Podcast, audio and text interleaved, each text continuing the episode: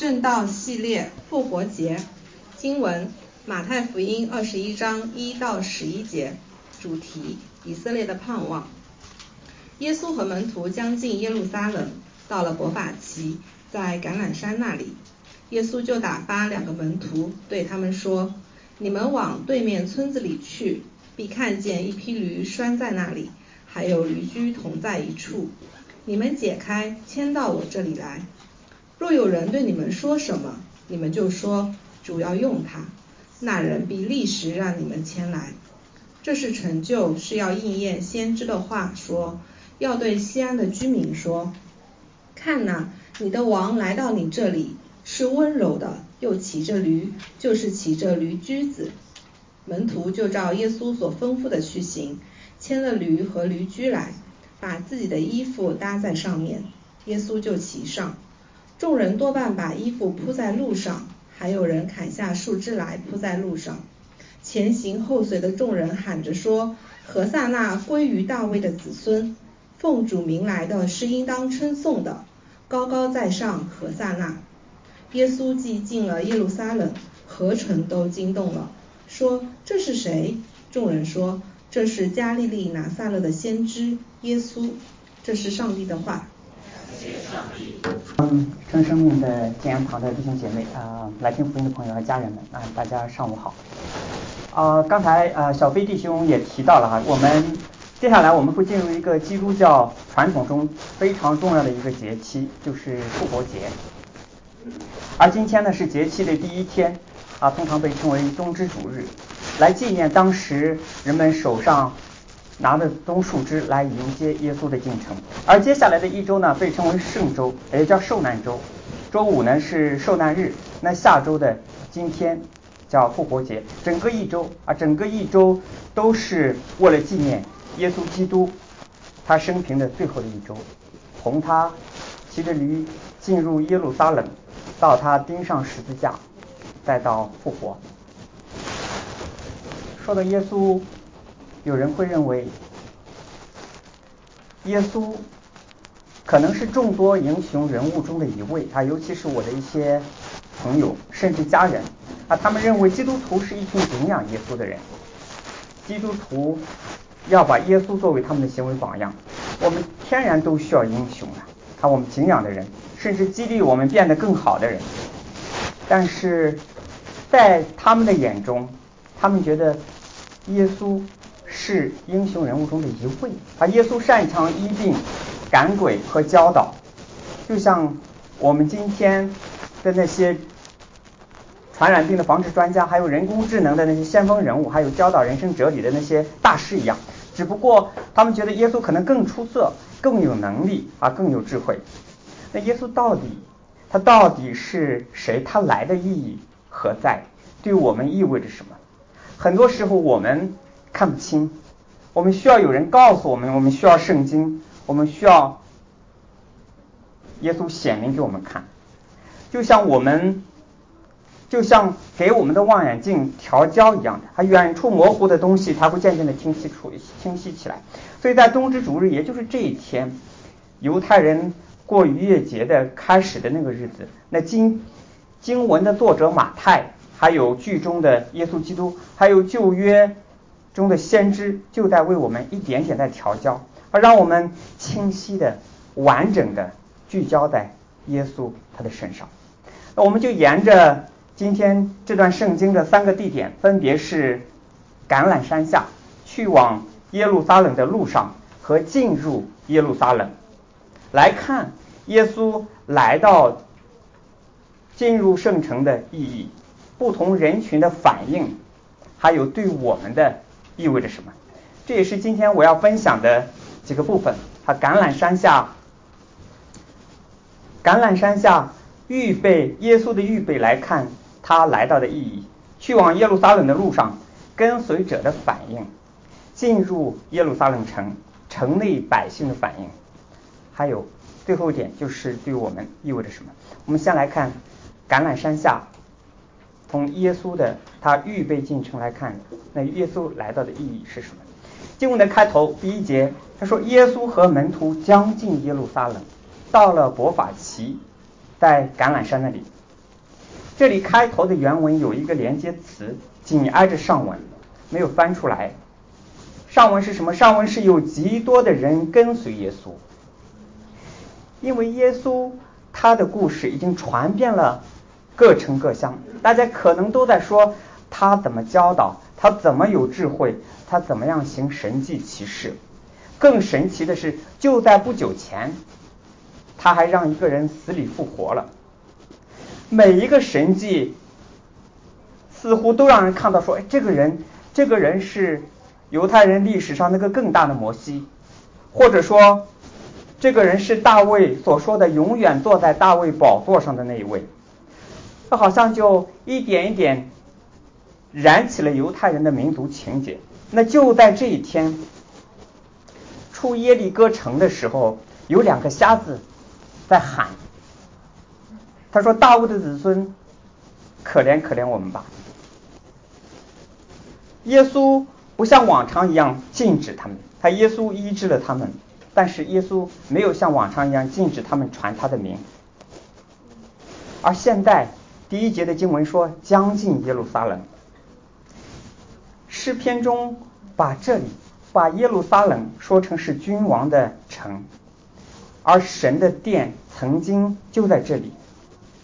伯法奇呢，在福音书里面还提到一个地方叫伯大尼，这是城外的几个小村子。据说在过逾越节的时候，会有六倍的六倍常住人口，还六倍于耶路撒冷常住人口的人，犹太人来到这里过节。城的边界呢，会因此延伸到周围的这些村子。这个村子就在橄榄山上，从这里可以俯瞰到圣殿山和整个的耶路撒冷。橄榄山，橄榄山这座山有什么特别之处？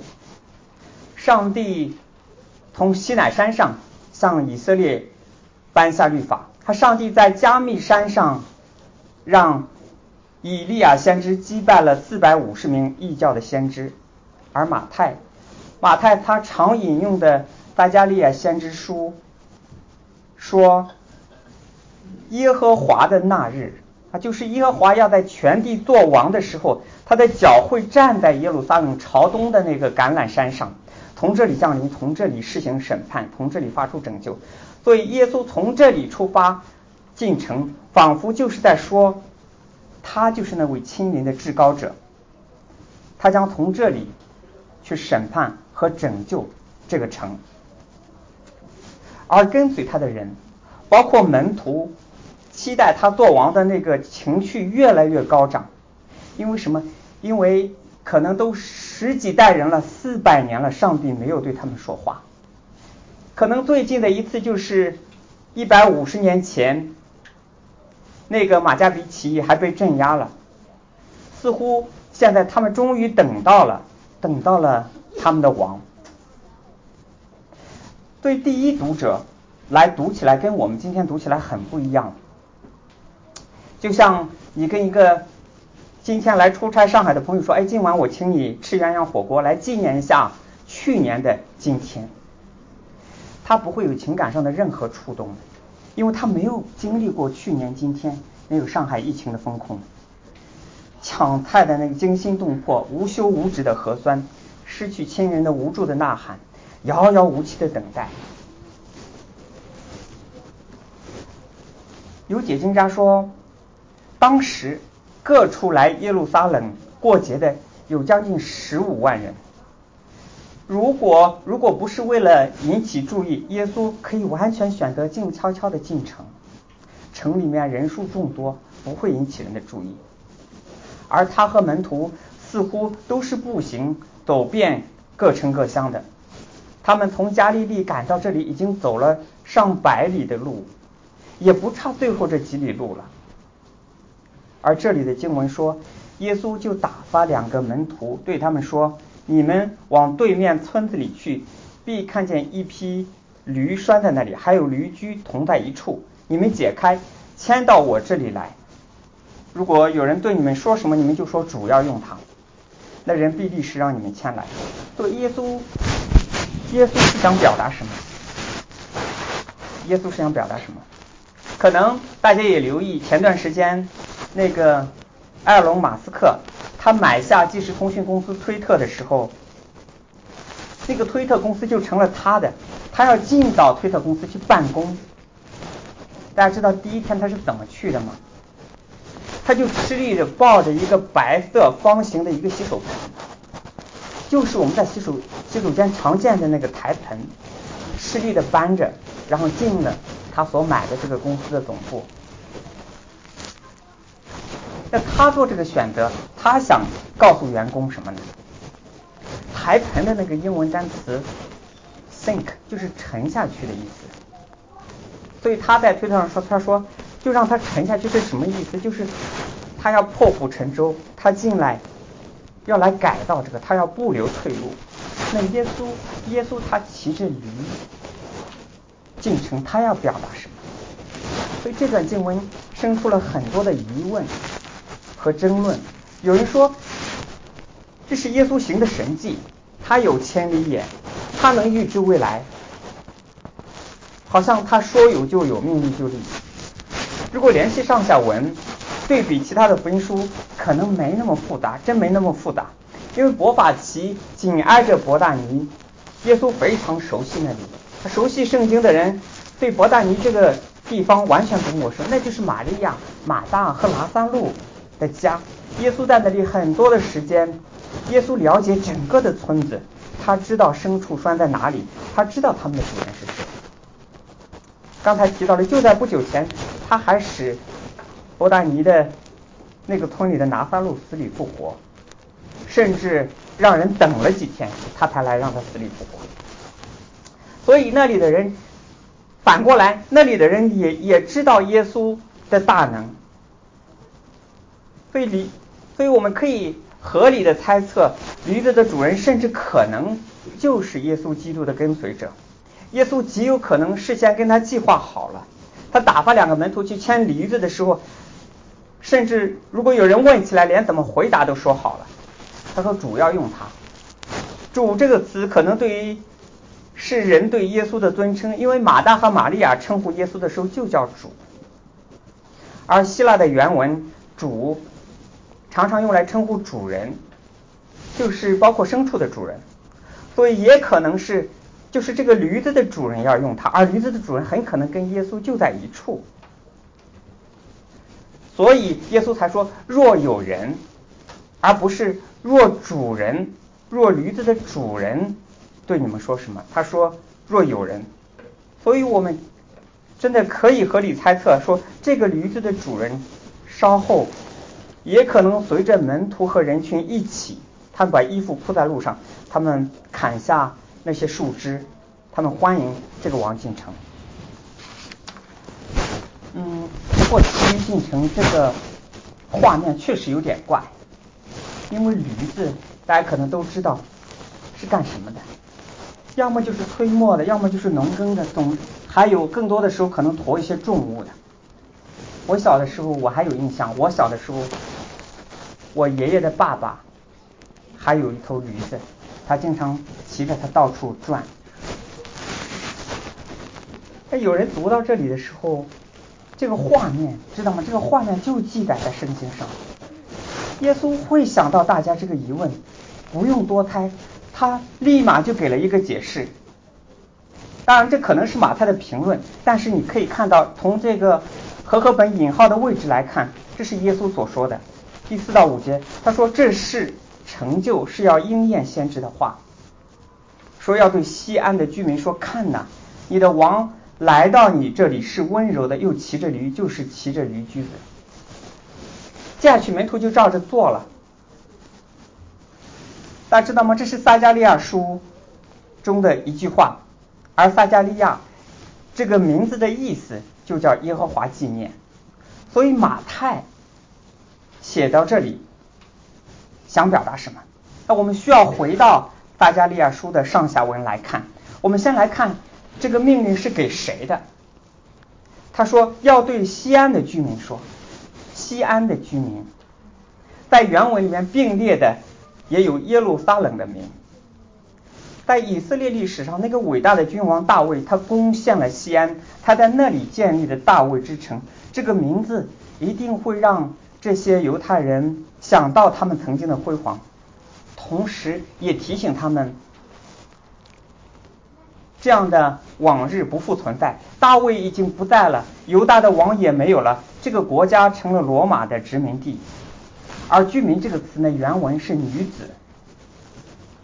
尤其是指不忠的女子，这是一个隐喻，是在说以色列一次又一次的背离上帝，好像说上帝把他娶回来，他一次一次的去拜回自己的偶像，投入情人的怀抱，他宁可自暴自弃，也不愿意悔改，这就是当时以色列的样子。当然，这也是今天我们每一个罪人的光景，就是我们一次次的犯罪。我们一次次的后悔，然后一次次对自己说这是最后一次了，但总会有下一次。但是尽管以色列人如此的不堪，如此的悖逆，这个王说我还是要来。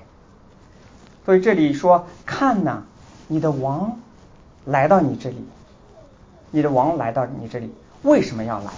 这个王为什么要来？前几天我弟弟来上海出差。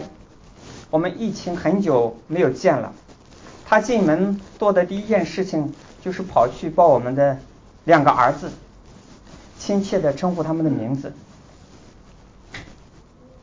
不是因为这俩孩子很热情的去打招呼，或者他们他们扑上去找抱，也不是因为他们两个长得多好看，也不是因为他们的成绩考得多好，是因为这个叔叔跟他。跟他们有血缘的关系。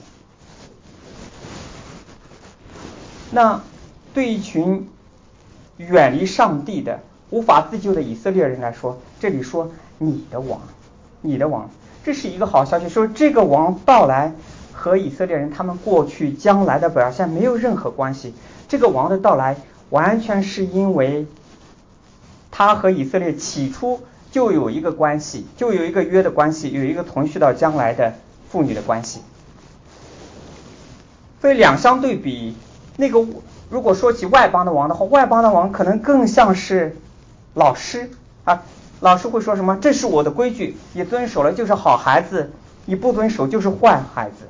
而真正的王呢，就如同父母，你不听话，你可能会付代价，但你永远还是爸妈的儿女，爸妈对你是不离不弃的。所以前一个更像是律法主义的老师一样，你可以改变人的行为，但是后一个恩典的福音带来的是可以把人心给挽回。接下来呢，先知是怎么形容这个王的？在原文里面，他说他是公义的，并且施行拯救。然后说谦谦和和的骑着驴，就是骑着驴的驹子。大家知道吗？以色列人对“公义”这个词非常的敏感，因为只有神才是公义的，没有一个王是公义的。大卫是一个伟大的君王，但是他也会犯罪，他也会通奸、撒谎，甚至谋杀。而“公义”这个词在以色列历史上从来没有形容过人，都是用来形容上帝的。但是形容上帝的时候，你知道吗？这个词带来的就是审判，因为公义反过去就是不公，公义就意味着必定要审判不公。然后接着说，王要施行拯救。如果回顾以色列的历史，谁拯救过？摩西拯救过他们，但是源头是因为耶和华听见他们在埃及的哭声。纪念他们跟亚伯拉罕、以撒和雅各所立的约，所以背后是耶和华。约书亚也拯救过，也拯救过他们。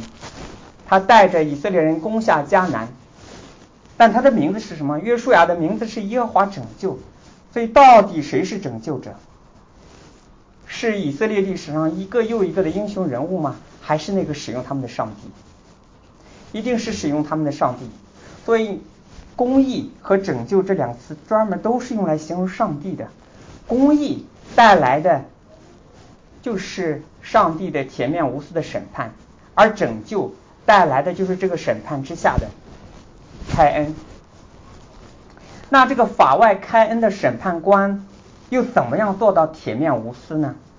这个拯救的王怎么样坚持他的公义呢？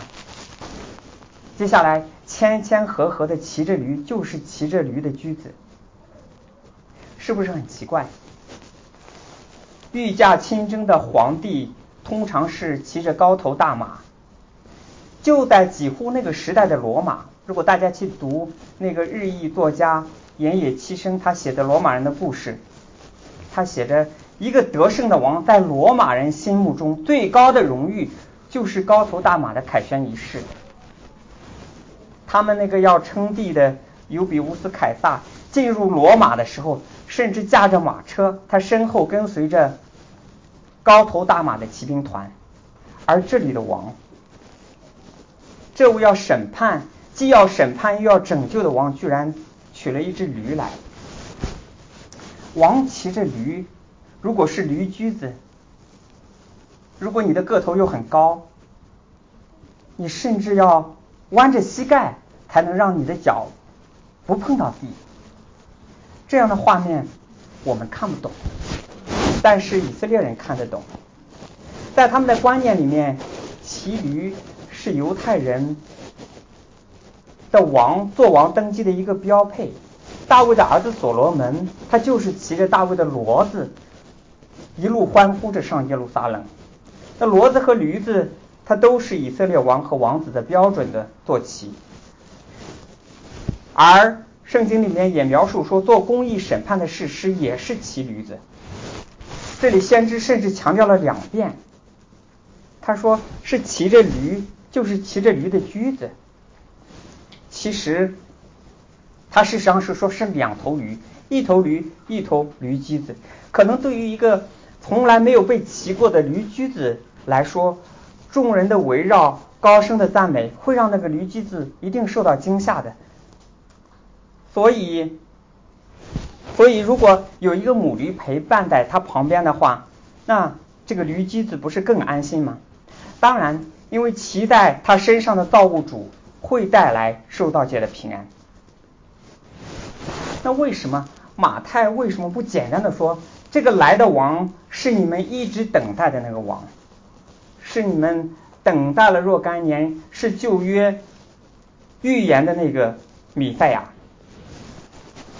而马太这里偏偏用坐着用他骑骑着他的坐骑一个驴来暗示王的到来呢？因为恰恰是驴，它解决了公义的王和拯救的王之间的那个看上去不可调和的矛盾。如果你留意。如果你留意，可能你会看到，不管是美国总统拜登，还是日本首相岸田，他在访问基辅的时候，你留意看一下那个乌克兰总统泽连斯基他穿的衣服，他基本上都是穿着军装，周围基本上都是荷枪实弹的士兵。但是如果哪一天战争结束了，他还会。开着战车，他还会荷枪实弹的回家吗？他不会。如果那样的话，家人就会觉得是不是又来战争了？所以翻译到这里，当这个王没有骑着战马，没有坐着战车，而是骑着驴的话，这又是一头农耕的、推磨的、负重物的农业的一个牲口。这个驴驹子不会有任何的战斗力，你如果逃跑，你都不愿意骑着驴驹子逃跑，而且它降起来你也没有办法，所以这意味着这个王不是来战斗的，他手上也没有带着刀剑，他他是来干什么？他是来回家的，他是来回家的，所以这个王。他卸下了所有的武装，他骑着他骑着这个耕作的会拉磨的这个驴回到自己的家中，而所罗门当时所罗门也是骑着驴回到耶路撒冷的时候，他也没有带盔甲，也没有骑战马，也没有乘战车，甚至没有人护卫，这就是一个回家的场面。所以小小的驴让人觉得完全没有威胁，平安了。这是一个平安的王，似乎是在说，我不是带着刀剑来征服的，我是平平安安的回到耶路撒冷我的家中的，我要给这里带来永恒的平安。如果你继续读先知的话，你会读到说，我必除灭以法莲的战车，耶路撒冷的战马，征战的弓也必除灭。以法莲是北国，耶路撒冷是南国，征战的弓在当时是最强大的武器之一。听上去，这个王好像是要抬军的，他他要对自己的民，他要对以色列说，我们要把我们的战争装备抬掉。然后同时他说，他必向列国讲和平。所以你看到了吗？耶稣对颠覆那个罗马帝国的政权，他毫无兴趣。他没有到了耶路撒冷，他没有一下子就冲到那个市政厅，他首先冲到的是圣殿。所以他要灭的是谁？这个王要对付的是人心的问题，这个王要对付的是灵魂的问题，这个王要对付的是死亡的问题，而。颠颠覆罗马政权这样的事情，在他看来好像微不足道。他要把整个受道界全部更新过来，这就是驴子的意思，这就是福音的颠倒。就是在他荣耀进城的那一天，他首先他首先卸下自己的装备，他回到属于自己，但是却被对占领的那个国度，他会被那些全副武装的家人杀死。但是他也一定会复活，他一定会复活，他一次的带来彻底的平安，这是驴子要表达的，也就是从这一天开始之后的一周，耶稣彻底的从死里复活，他用这种方式应验了那个旧约最大的预言，就是他彻底的杀死了死亡，所以驴子在发出一系列的信号，他说。他说：“我是王，我会死，但我会得胜。”这是我要分享的第一部分，就是耶稣进城的意义。耶稣说：“我的一切作为不是临时起意，我的一切作为是圣经的应验。我来不是救国的，我来是拯救人的灵魂。我是王，他但骑着驴驹子。”那另一面呢？另一面，当这些跟随者和听众听到有一个在血统上是大卫的后裔，他在行为上他能够平静那个风和海，像摩西一样，而他解释圣经起来，连法利赛人和文士都没有办法去顶撞的时候，那犹太人的爱国主义情绪就引爆了，他们。他们看到这个骑着驴要进耶路撒冷的耶稣的时候，他们期待他像摩西碾压埃及一样去碾压罗马，他们期待他像大卫杀死万万那样去赶出罗马，重新坐在大卫的宝座上接受万国的朝拜。那一刻的民众兴奋不已。这就是我们要进入的第二部分，去往耶路撒冷路上他跟随者的反应。那这里的经文八到九节说，众人多半把衣服铺在路上，还有人砍下树枝来铺在路上。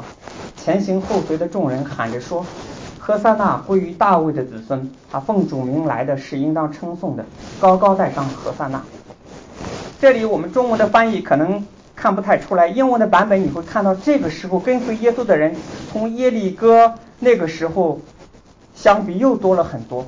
啊，可能有加利利一路跟随而来的，也可能有在博塞大那个村子，耶稣曾经就在那里行过神迹的那个地方的很多人也跟了来，还有各地前来过节的人，他们听过耶稣的人，总之人数到了众人啊，这个地方用了一个词叫众人，他们认出了他们心中以为的那个米赛亚，好像。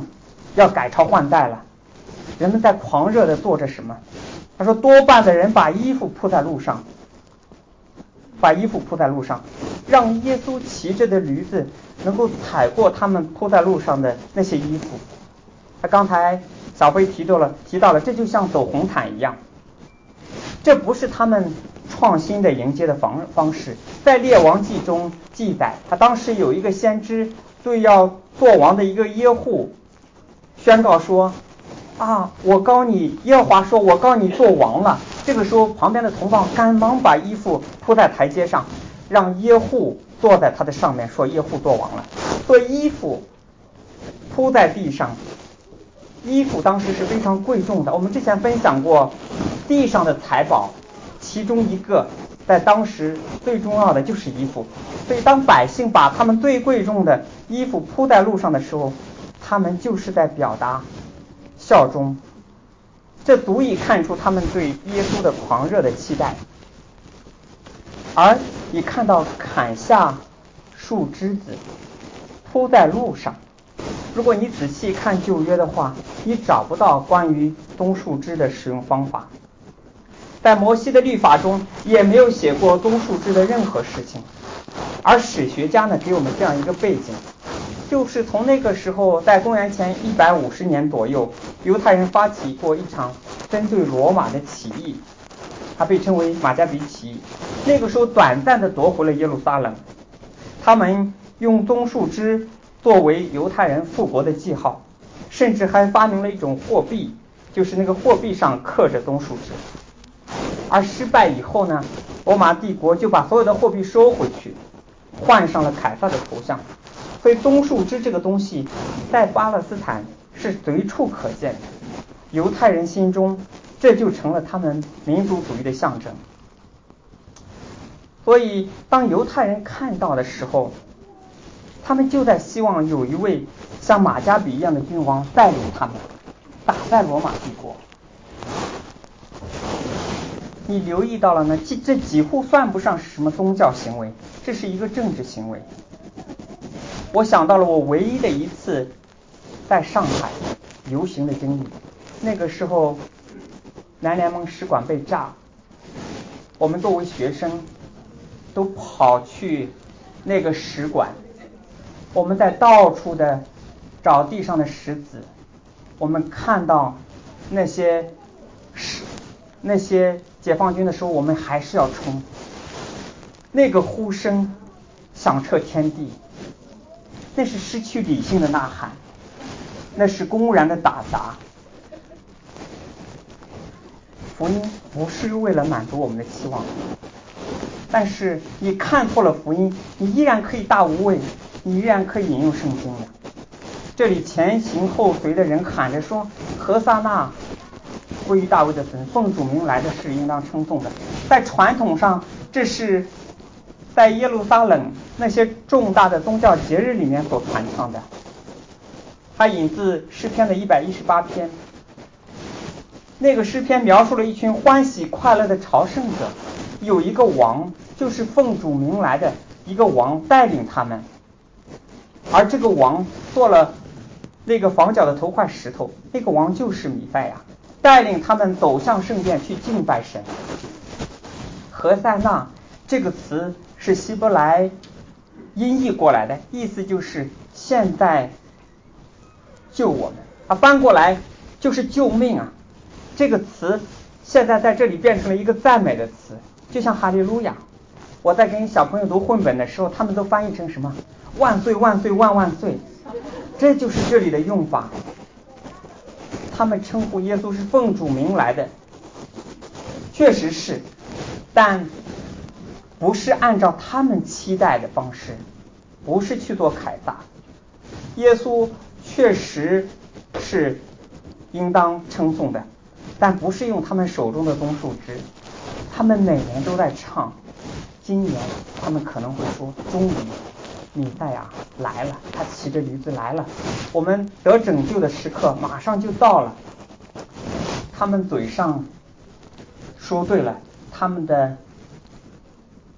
歌也唱对了，但是他们心里想的却都错了。耶稣确实是要来拯救他们的，但不是他们心中那种拯救。耶稣确实是以色列的王，但不是他们心中所期待的那样。耶稣确实应当被称颂，但不是像一个民族英雄那样被称颂。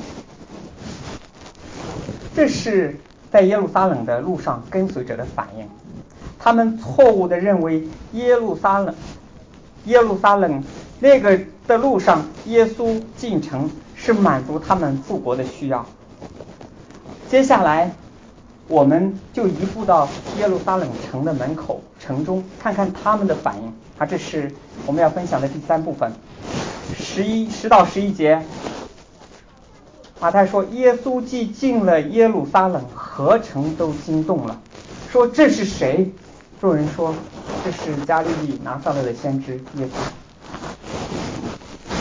嗯，还记得吗？当耶稣降生的时候，几个博士从东方来到耶路撒冷，刚生下来，他就问刚生下来的那个犹太人之王在哪里，特来拜他。而耶路撒冷那个时候描述说，耶路撒冷合成的人都不安，所以耶稣耶稣的出生，他搅动了整个耶路撒冷城。而在这里，耶稣进了耶路撒冷，合成的人再一次的不安。这次用的词是惊动了，惊动这个词，它的词根希腊文跟地震是同一个词根，好像说耶路撒冷发生了地震。耶稣进城这个事情实在太扎眼了，群众的呼声实在太响亮了，震感强烈。马太使用这个词一下子就抓住了我们的注意力，好像整个城市都在问：这是谁？这是谁？有一次，我去我们股东投资的一家私立医院去看病，就在内科接待的地方。我跟接待的那个人说：“啊，我听说王医生两点钟有个会，啊，他可能半小时才结束，我就提前来了十分钟。麻烦你跟他说一下，先给我开一个单子，我先去一楼做一个 CT，然后因为现在那里没什么人，我过半小时左右再过来，估计正好能赶上医生回来。”那报告也出来了。等我一连串讲了这么多，他一句话都没有插上。然后接下来这个接待的人听完，他就说：“你你是谁？”这就是这里的语气。他们可能想知道我的名字，但更多的是在质疑：你凭什么？你凭什么？你怎么知道这么多？你有什么资格？这好像这家医院是你开的一样。这就是这里这个疑问：你是谁？你是谁？的意思，来过节的犹太人，还有耶路撒冷人，一定有人知道他的名字，甚至听说过他所行的那些大能，他做的教导，他行的神迹奇事。而大家留意吗？当耶稣出生的时候，说合成的人都不安，前面还有一句，就是他们的王希律不安。那这里。总有一个合成的人，总有一个他们的意见领袖在说，在不安，在惊恐，那那就是那个他们的宗教领袖，谁代表他们？就是祭司长和文士，就是耶稣，就在前几天刚刚预言过要钉他死罪的那些宗教领袖，而这些宗教领袖以他们为代表的耶路撒冷城。他们关心的不只是耶稣这个名字，问你是谁，他更关心的是这些人怎么称呼他，他前面的定语是什么。所以跟随的人回答说什么？他说这是加利利拿撒勒的先知耶稣。听上去这是谁问了一个好问题，但这里却不是一个好的答案。这个答案错了吗？好像也没有。这个答案说出了部分的事实，但是还远远不够。耶稣是一个先知，他宣告神的话，所以才有人指着耶稣说，在其他的福音书里面说，这真是那先知，就是像摩西一样的先知，因为在因为在耶和华重申律法的时候，耶和华说，我要从你们中间兴起一个先知，像摩西一样，你们要听他，所以他是先知，他是那个比摩西更大的先知。但是你读这段经文，你发现这不是重点。经文的重点并不是要要人承认耶稣是先知，而是那个惊讶和那个质疑。他们会说拿撒勒还出什么好人吗？拿撒勒还能出像耶稣这样的，还能出那个预言中的那样的先知吗？所以有人对福音，对耶稣就是嗤之以鼻，不是因为福音没有道理，是福音吸走了这些法利赛人，他们在流量，大家的眼睛都聚焦到这个人身上，这个事情夺走了原本属于他们的，他们是主角，所以他们不愿相信，不是因为。这些人不愿相信，不是因为基督教不好，不是因为耶稣不好，是因为他们觉得自己太好了。一旦信了，他们就不再是那个地方的王了。所以人们宁愿相信一个公义审判的一个君王来审判他们。但是他们看到的是什么？他们看到的是一个毫不设防的王走进了这场这场血雨腥风的战争中。这不是拯救，耶稣骑着驴是来送死，是来送死。所以那一天，那天是什么日子呢？那天是逾越节开始的日子。第一个在埃及的逾越节就在那一天，耶和华在埃及说：“你们要从富家取逾越节的羔羊，把它们分别出来备用，因为四天以后的黄昏，他要被宰杀。”他的血要被涂在房屋左右的门框门楣上，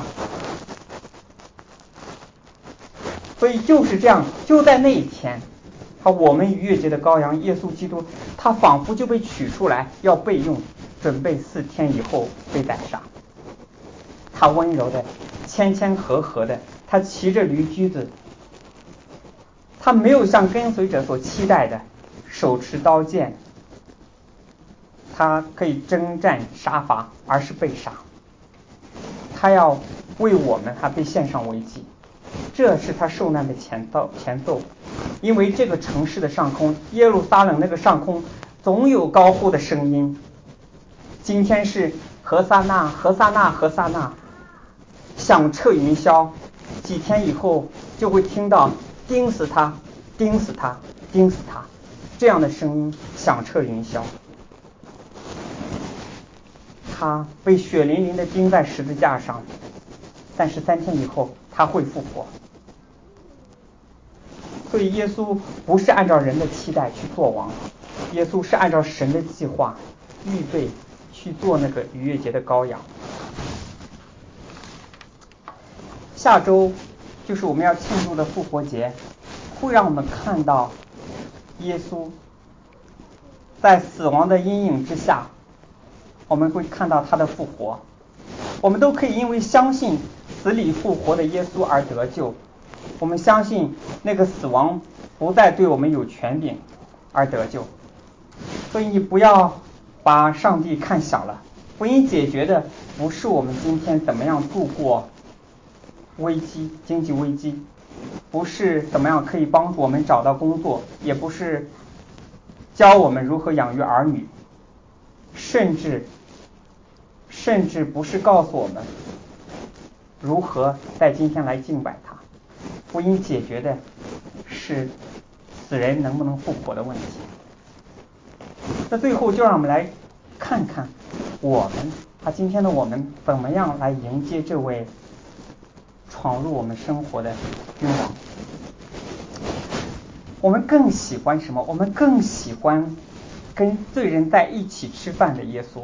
我们更喜欢听说你的罪赦了这样的耶稣，而不喜欢说你们要背起十字架来跟从我。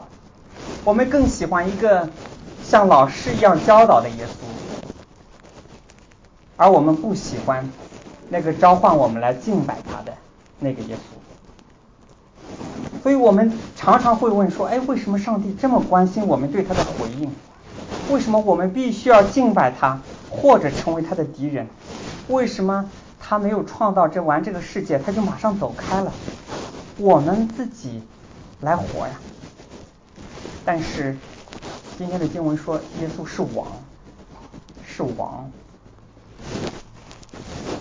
他是王啊，他就是他，他期待我们怎么样想，不会让他成为我们想象中的样子。他是王，我们就要按照他是王的那个样子去对待他，去敬拜他。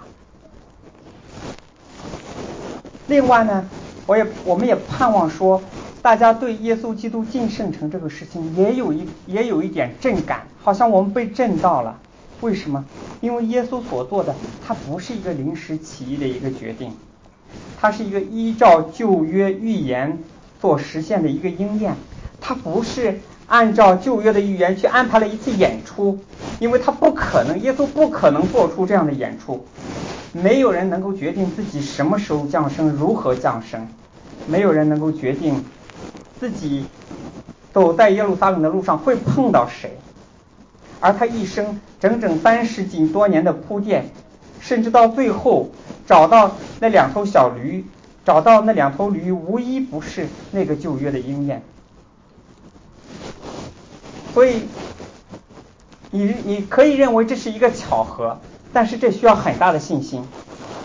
另外一个选择就是你相信这是圣经，圣经就是上帝启示下来的，预言自己的，他是那个真正的王，他是那个归来的那个王，他是那个掌握历史又进入历史之中进入那个世界的耶稣基督，他是那个编剧，他是那个导演，他又是那个演员，他是掌管这一切的那个主。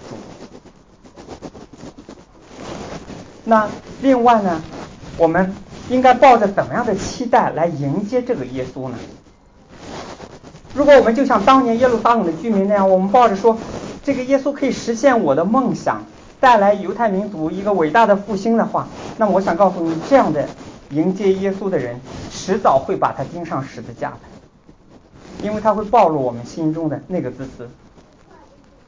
所以，耶稣来首先。是要审判我们，我们唯一正确的迎接方式就是承认我们自己的罪。我们所求的不是心想事成，我们需要的是那个审判之下的那个救赎。不是说你要成为那个宇宙的中心，我们成不了那个宇宙的中心，但我们可以被上帝使用，啊，跟神同行，去经历一个不一样的人生。所以在座的，如果你还不是基督徒，你不要因为。对你有好处而相信这个基督教，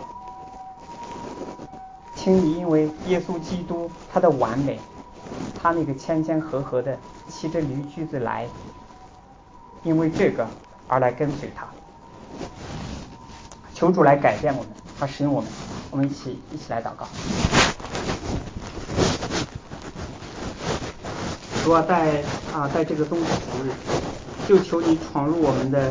生命当中，求你闯入我们的生活，不是改变我们的生活环境，而是改变环境中的我们，让我们更多的认识你啊！你为我们，你成为我们罪人的样子，你为我们舍命，让我们心被恩感，在这个凡事都不确定的时代，我们抓住确定的你，让我们成为一群敬拜者，单单是因为你。